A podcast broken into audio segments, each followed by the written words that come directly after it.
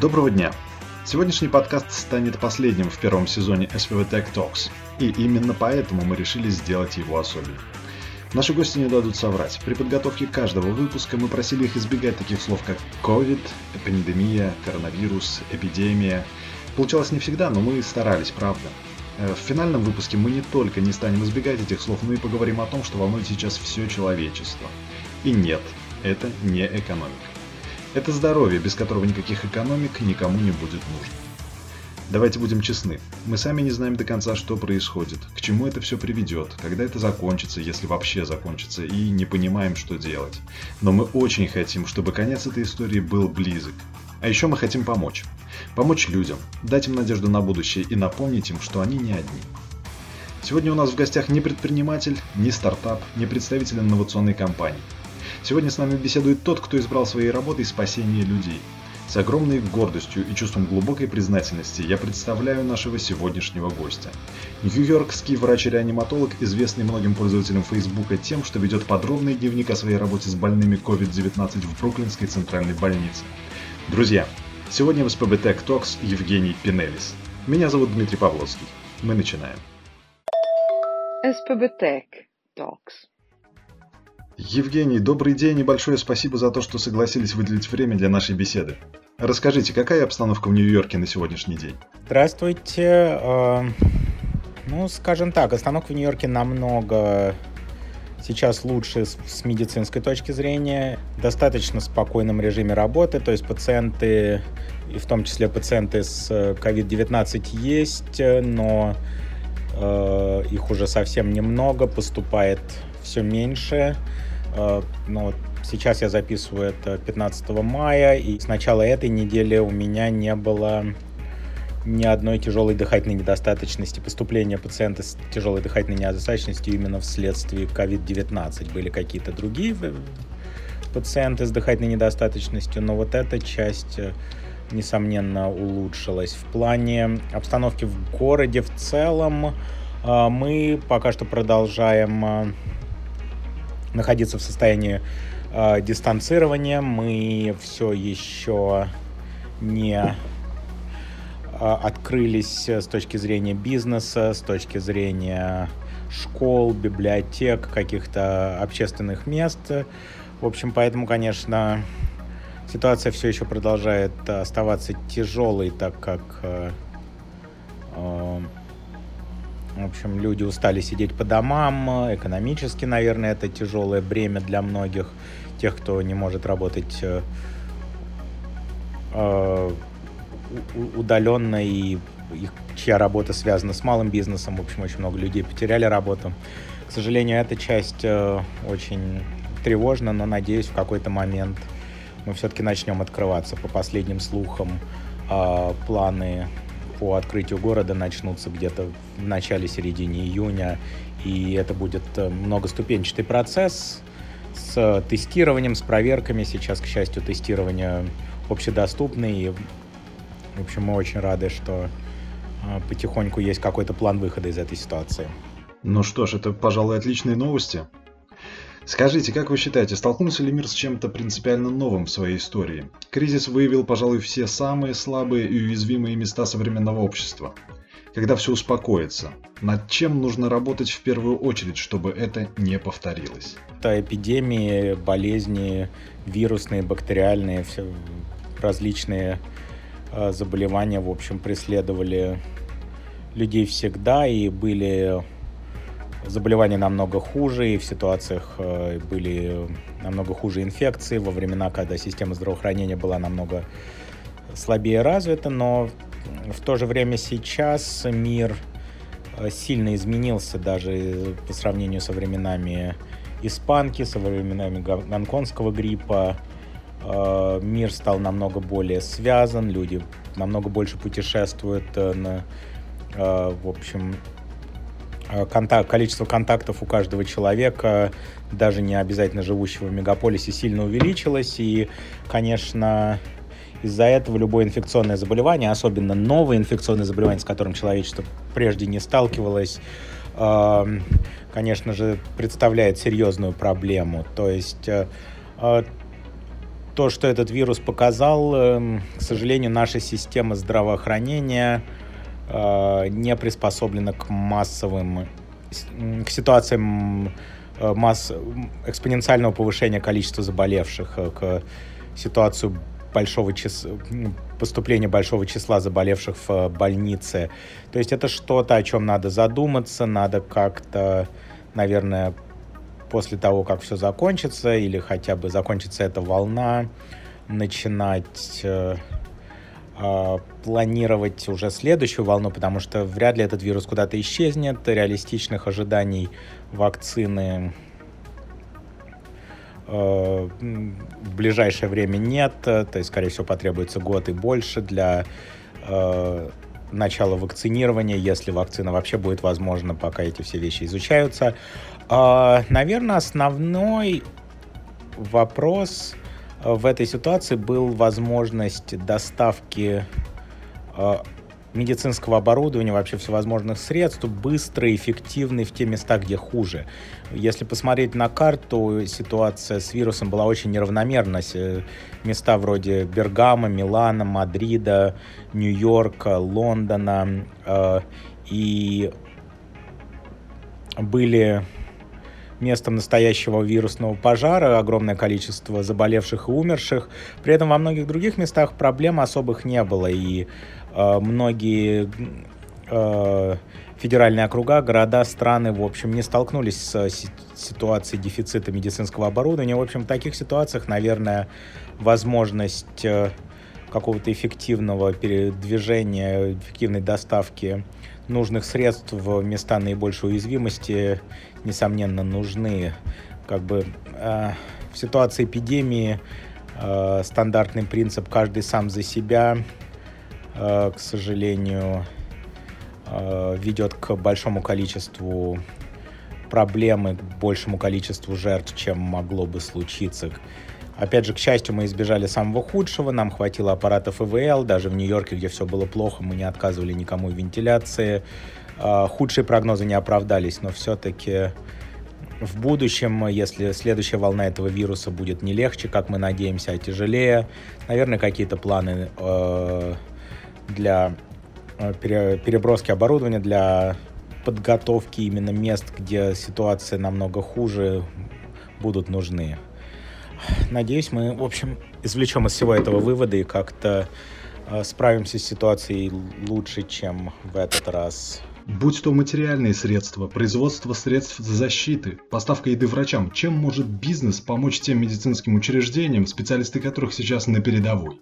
Я должен сказать, во время этой эпидемии, в общем, открылось, э, на мой взгляд, все лучше в огромном количестве людей, как минимум. Я говорю про Нью-Йорк, Э, и количество помощи, которую мы получали и от бизнесов, и просто от э, горожан, которые были готовы и рискуя своим здоровьем, э, помогать тем, кто в этот момент работал в больницах, кто был в общем, в ситуации постоянного контакта с пациентами. То есть это люди, которые просто помогали даже доехать до работы. Это э, было ценно, так как метро, в общем, превратилось немножко в э, неприятное место. Нью-Йоркское метро, в принципе, не очень э, приятная, но э, неизбежная часть жизни в городе. Но во время эпидемии, в общем, интервалы между поездами сильно увеличились.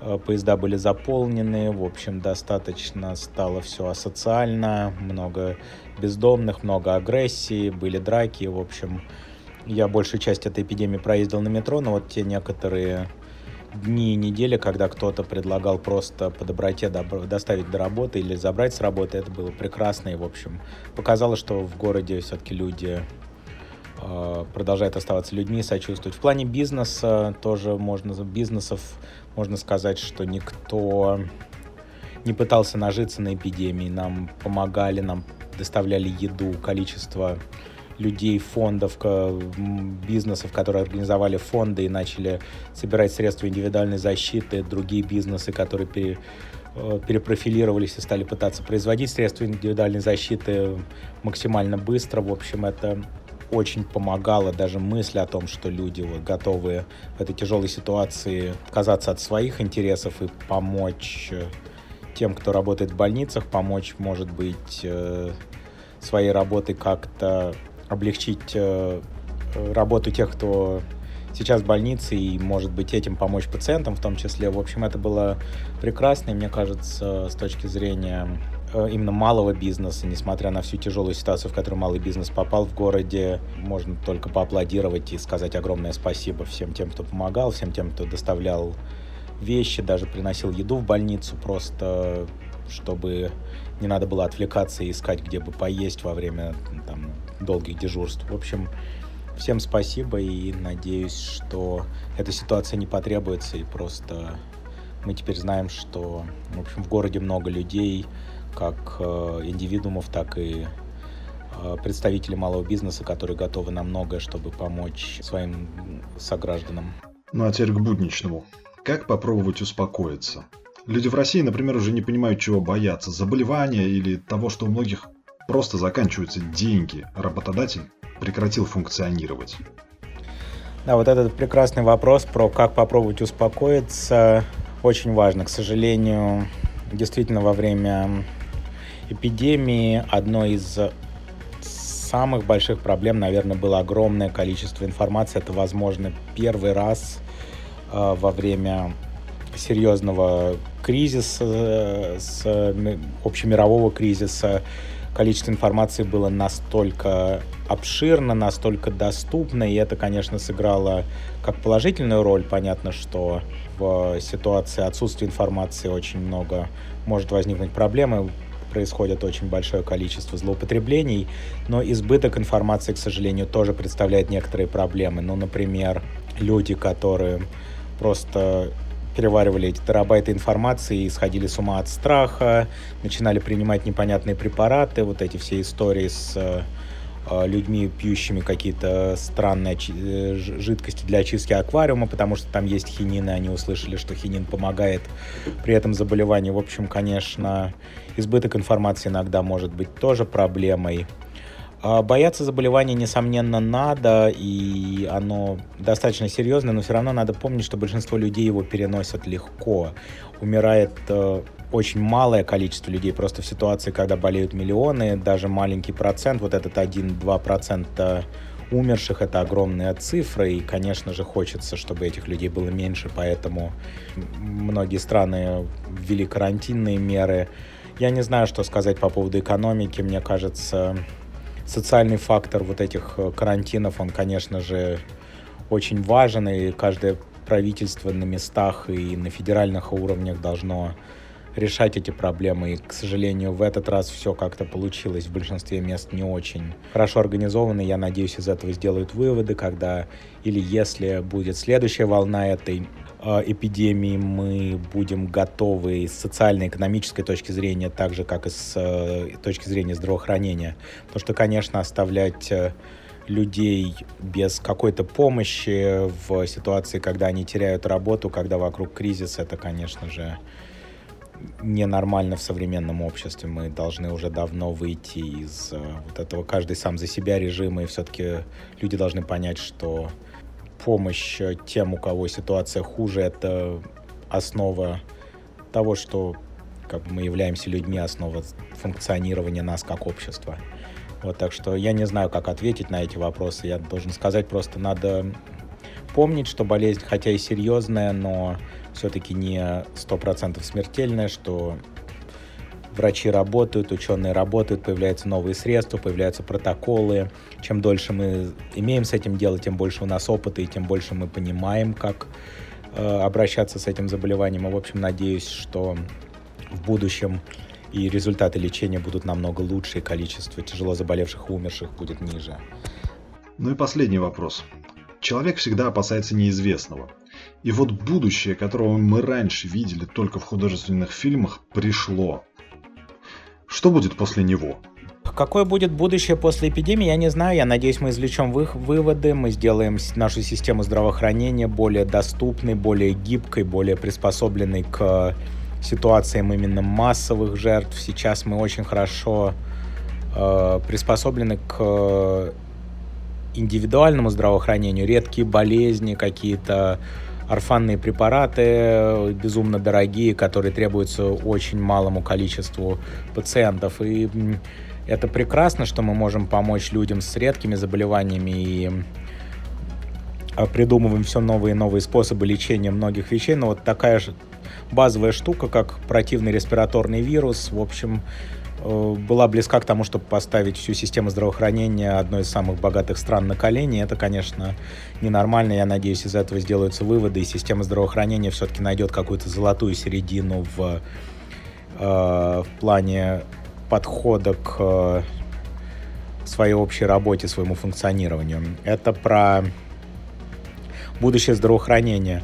Мне кажется, очень многое должно быть пересмотрено в том, как мы вообще функционируем в качестве э, популяции, то есть вот эта вот э, мегаполисная скученность, какие-то должны, я надеюсь, появиться идеи по поводу как э, сделать город более приспособленным к жизни, менее опасным с именно инфекционной точки зрения, побольше бесконтактных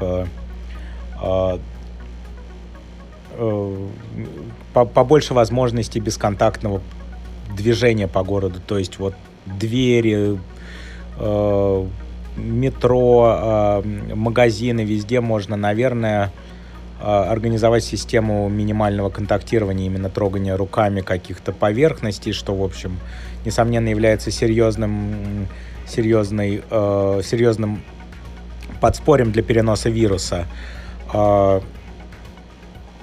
В общем, э, средства гигиены, то есть просто вот э, во время эпидемии вдруг оказалось, что такая базовая штука, как антисептик для рук, который можно носить с собой и использовать э, в разных ситуациях, вообще непозволительная роскошь, и вдруг он исчез, все эти антисептики исчезли. В общем, поставить их в общественных местах могло бы очень-очень помочь всем. А, какие-то такие вещи, они очень простые, они достаточно базовые, на мой взгляд, не слишком даже дорогие, которые могут сильно поспособствовать нам в будущем снизить распространение, если какое-то похожее заболевание появится вновь. Вот, но, в общем, так мне сложно, я не футуролог, мне очень сложно что-то прогнозировать, но мне кажется, э, наша жизнь изменится, я надеюсь, что из этого всего сделают выводы и придумают, как придумают, как сделать и систему здравоохранения, и функционирование таких объектов, как э, общественный транспорт, как э, вообще то, что мы, э, как мы существуем в пределах мест, где мы живем, более безопасным и более достойным для большинства жителей. Ну и, естественно, рассчитывать, что это не последняя вирусная инфекция, которая возможно, сильно повредит человечеству и, в общем, готовиться к будущим а, проблемам заранее. Евгений, еще раз огромное спасибо за то, что выделили время. Друзья, завершая этот выпуск, позволю себе небольшую ремарку. Если вы подписаны на Евгения, вам прекрасно известно, что он ведет заметки о том, что происходит в жизни врача в последние несколько месяцев. В комментариях к его записям нередко возникают призывы написать книгу. Итак, в скором будущем у Евгения действительно выходит книга, и ее название мы позаимствовали с согласия автора для нашего сегодняшнего выпуска. Все ничего, Автор уже сообщил, что все средства, полученные от продаж, будут перечислены в фонд «Такие дела», Ознакомиться с деятельностью организации можно на их ресурсах во всех известных соцсетях.